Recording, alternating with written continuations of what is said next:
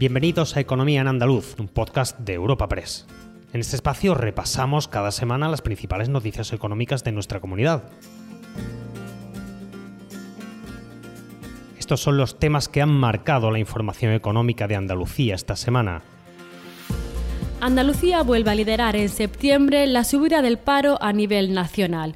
La comunidad sumó 6.788 parados, situando el total de desempleados en cerca de 800.000 personas. Los datos del paro centran la atención en una semana en la que además la multinacional andaluza Bengoa ha vuelto a la palestra. La luz al final del túnel empieza a verse con la búsqueda de inversores. Por su parte, el sector hortofrutícola se promocionaba en Fruit Attraction, la principal feria del sector, y se conocían las previsiones de producción de aceite oliva, que bajará casi un 50% debido a la situación climatológica. Junto a estos asuntos, la construcción en Sevilla de la primera planta termosolar de la industria española, un proyecto de Heineken y Engie, es otro de los temas del podcast de esta semana. Espacio patrocinado por la Asociación de Trabajadores Autónomos ATA. Comenzamos con el paro. Septiembre arroja datos negativos con 6.788 parados más en la comunidad. Es un 0,88% más que el mes anterior y sitúa el total en cerca de 800.000. Por sectores, los servicios impulsan el aumento con 12.271 desempleados más frente a las bajadas del desempleo registradas en agricultura, construcción e industria. Datos que la Junta vinculaba al comportamiento habitual del final del verano y remarcaba los datos interanuales. Victoria Martín Lomeña, secretaria general del Servicio Público de Empleo y Formación de la Junta. El mes de septiembre ha supuesto un aumento del paro de 6.700 personas que, pese a ser un dato negativo, es coherente con el comportamiento estacional de la economía andaluza, ya que el final del verano supone históricamente aumentos de desempleo en estas fechas, principalmente en el sector servicio. En este caso, no es una subida del desempleo elevada, ya que está un 58% por debajo de la media de subidas que se produce en este mes en los últimos 20 años. El aumento está muy marcado por el sector servicio, que aporta 6 de cada 7 nuevos desempleados en este mes. En cambio, y pese a la sequía, el campo registró un descenso de más de 5.300 parados. Frente a este dato aislado mensual y muy marcado por el final del verano, los datos de los últimos 12 meses siguen reflejando que Andalucía mantiene cifras de creación de empleo significativas mientras los sindicatos consideraban que estos datos eran prueba suficiente de que hay que cambiar el modelo productivo e insistían en su reclamación a la patronal para que suba los salarios ante la pérdida de poder adquisitivo que está provocando la inflación. Escuchamos al secretario de Relaciones Laborales y Empleo de UGT Andalucía, Juan Carlos Hidalgo, y al secretario de Empleo y Nuevas Realidades Laborales de Comisiones Andalucía, Sergio Santos pero estos son ya elementos suficientes como para que eh, la Junta de Andalucía decida mm, un cambio de modelo económico y por lo tanto de modelo laboral. Teniendo en cuenta que eh, el paro ha descendido en todos los sectores menos el sector servicio. Y ello porque eh, la economía andaluza está basada principalmente en el turismo y en la hostelería. Se hace más necesario nunca que lleve a cabo la Junta de Andalucía eh, conjuntamente con el Gobierno Central, un verdadero plan de empleo que ataje dicha situación y que se produzca un cambio de modelo económico. Y por supuesto, no podemos entender cómo con el esfuerzo que ha hecho el conjunto de la sociedad española, con el esfuerzo que han hecho los trabajadores y trabajadoras eh, en nuestro país por mantener la economía, con el esfuerzo que se ha hecho dotando de recursos a las empresas para poder mantener la economía, para poder mantener eh, la actividad en las empresas, para poder sostener a esas empresas en las épocas malas, cuando hemos sufrido la pandemia, en la época de crisis, con todos esos recursos, con todos esos esfuerzos del conjunto de la sociedad española, no podemos entender cómo eh, las empresas eh, siguen sin contratar, siguen sin subir los salarios que es necesario para que los trabajadores y trabajadoras no pierdan poder adquisitivo y puedan hacer frente. Esto por parte de sindicatos, en tanto que la patronal aseguraba que las empresas están haciendo un esfuerzo importante en crear y mantener empleo.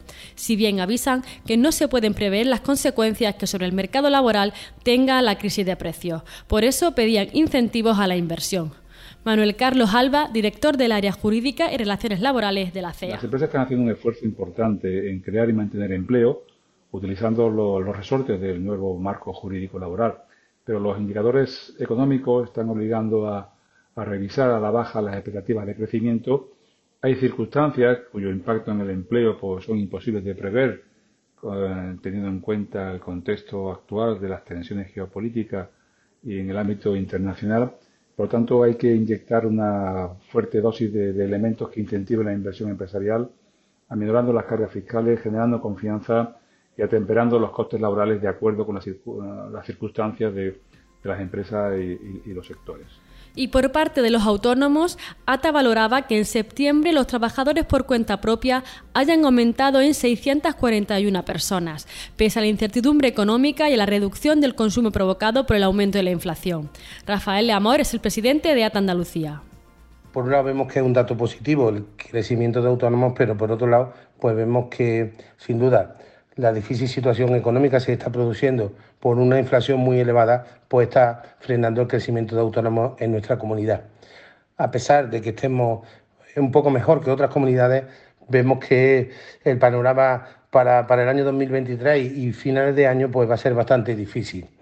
Desde aquí volvemos a reclamar al Gobierno Nacional que tome medidas a través de bajadas de impuestos para paliar la difícil situación que están atravesando la pequeña empresa, los autónomos de este país y, como no, por los autónomos andaluces, con la inflación, que ya vemos que es una inflación que viene provocada por la oferta y no por la demanda, por estos costes energéticos tan altos que ha hecho que repercuta el precio en todos los componentes de la cadena de producción o de servicios que pueda prestar un autónomo o una empresa. Cambiamos de asunto. Esta semana avanzaba uno de los temas que más expectación ha levantado en el mundo empresarial, el futuro de Abengoa. La multinacional sevillana, en una delicada situación desde que en junio la SEPI le negara un rescate de casi 250 millones, ve abierta una puerta a su viabilidad con la oferta de cuatro empresas. La situación parece despejarse una vez que se ha acotado qué filiales de las 300 del grupo son viables económicamente, según avanzaba la ministra de Industria Reyes Maroto, que en emplazaba a esperar buenas noticias en la próxima comisión de seguimiento que se espera llegue en pocos días. Lo detallaba Pedro Fernández, delegado del Gobierno en Andalucía. Eh, sin ese trabajo del Ministerio no hubiéramos llegado a la situación actual en la que hay cuatro empresas que han mostrado su interés por adquirir eh, la empresa y, por lo tanto, por generar la posibilidad de permanencia y de continuidad de la actividad y, insisto, del empleo que es tan importante. Este gobierno, a través del Ministerio, se ha reunido con todos los inversores, ha buscado incluso inversores para facilitar que la operación eh, salga adelante. Tengo que recordar que desde el mes de julio han sido numerosas las reuniones que se han mantenido, siempre capitaneadas por la ministra Reyes Maroto. Por lo tanto, el compromiso con la empresa andaluza y en este caso concreto con Amengoa es claro, es expreso e inequívoco. Se ha trabajado de una manera eh, discreta pero muy intensa para conseguir llegar a esta situación que nos hace ver la luz al final del túnel y propiciar el que pueda haber una mm, recuperación de esa actividad y sobre todo un, en otro orden de cosas, esta semana se está celebrando en Madrid Fruit Attraction, la feria internacional del sector de frutas y hortalizas, y Andalucía acude como región invitada con más de 170 empresas. Además, la consejera andaluza ha presentado la herramienta Siembra, una plataforma de comercialización basada en el Big Data de la agricultura inteligente. Carmen Crespo, consejera de Agricultura, Ganadería, Pesca y Desarrollo Rural, en su presentación en Madrid. En estos momentos siempre hemos pensado el sector que teníamos que hacer que esa comercialización fuera mayor con la unión de todos. Es verdad que el problema que se plantea es la unión de los FIF, ¿verdad? Donde es más complicado en la comercialización conjunta esa unión para poder comercializar conjuntamente. Y se vio que sí había una posibilidad. Esa posibilidad era de tener un histórico documentado a través de una herramienta Big Data que permitiera conocer la predicción de cómo van a ser las campañas y cómo han sido en el histórico.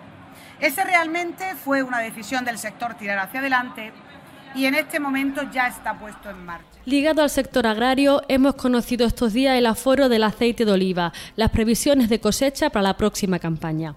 Se esperan 587.000 toneladas, un 49% menos que la anterior campaña y un 47% menos que la media de las últimas cinco. La sequía y las altas temperaturas durante la floración han diezmado la producción. La consejera presentó estos datos en Jaén. Nuestra previsión, por tanto, en toda Andalucía es que se obtengan 3 millones de toneladas de aceituna para morturar, un volumen que dará lugar a 587.000 toneladas de aceite de oliva, lo que supone un 49% menos de la producción final de la pasada campaña. En la provincia de Jaén se recogerán 937.000 toneladas de aceitunas para almazara, que darán lugar a una producción de 200.000 toneladas de aceite. La provincia de Jaén desciende un 60% de la producción final de la pasada campaña. Jaén 60, Almería un 25,7, Córdoba un 47,3, Sevilla un 43, Málaga un 30,4, Cádiz un 19, Granada un 41,4 y Huelva un Por último, Heineken y Engie están construyendo en Sevilla la primera planta termosolar de la industria española, un proyecto pionero con una inversión de 20 millones de euros que entrará en funcionamiento en el mes de junio.